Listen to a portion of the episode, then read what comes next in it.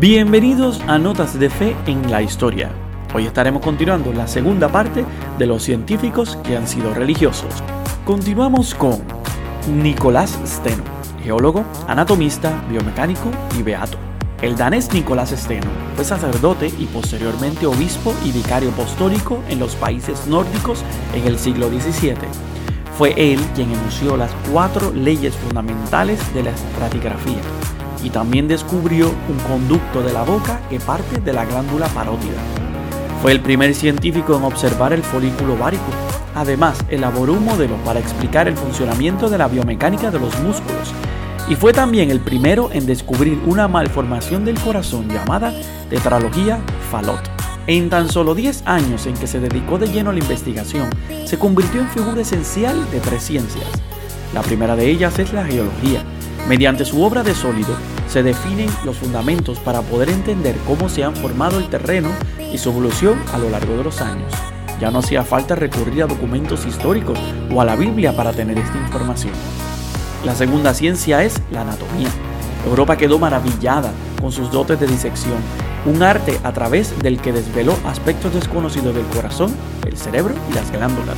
En un periódico parisino se decía de él lo siguiente, lo expone todo de una manera tan vivida que obliga a uno a convencerse, y solo queda preguntarse por qué se le ha escapado eso a todos los anatomistas anteriores.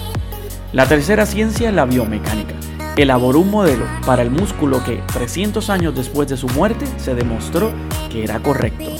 En la cima de su carrera se convirtió de luterano a católico y aunque por un tiempo compaginó su nueva fe con investigaciones, terminó por hacerse sacerdote y más adelante llegó a ser obispo, un puesto por el que tuvo que implicarse de lleno y que le llevó a convertirse en beato. En una carta, el jesuita Atanasio Krischer considerado por algunos como Leonardo da Vinci del siglo XVII, le felicitaba a Steno por haber propiciado la conversión de un hombre alejado de la fe. Ruder Boschkovic, el abuelo de la teoría atómica. Ruder Boschkovic fue un jesuita del siglo XVIII de la República de Rasuga.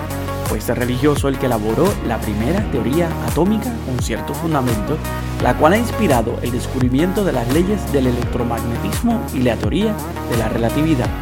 Aunque sus escritos pertenecen a lo que se llama ciencia especulativa, lo cierto es que la teoría que elaboró en su libro Teoría de la Filosofía Natural estimuló a grandes científicos que usaran su trabajo como referente. Volta, el inventor de la batería eléctrica, Michael Faraday, padre del electromagnetismo y la electroquímica, y también el propio Albert Einstein se basó en él para intentar crear una teoría de campo unificada que uniera el campo eléctrico y el gravitatorio. Boschkovic fue también un excelente astrónomo. Ideó un método geométrico para determinar el ecuador de un planeta en rotación a partir de tres observaciones de su superficie y la órbita de un planeta a partir de tres observaciones de su posición. Asimismo, sus aptitudes como ingeniero arquitecto quedan patentes en cuanto a que diseñó un sistema para salvar la cúpula de la Basílica de San Pedro en Roma de su derrumbe.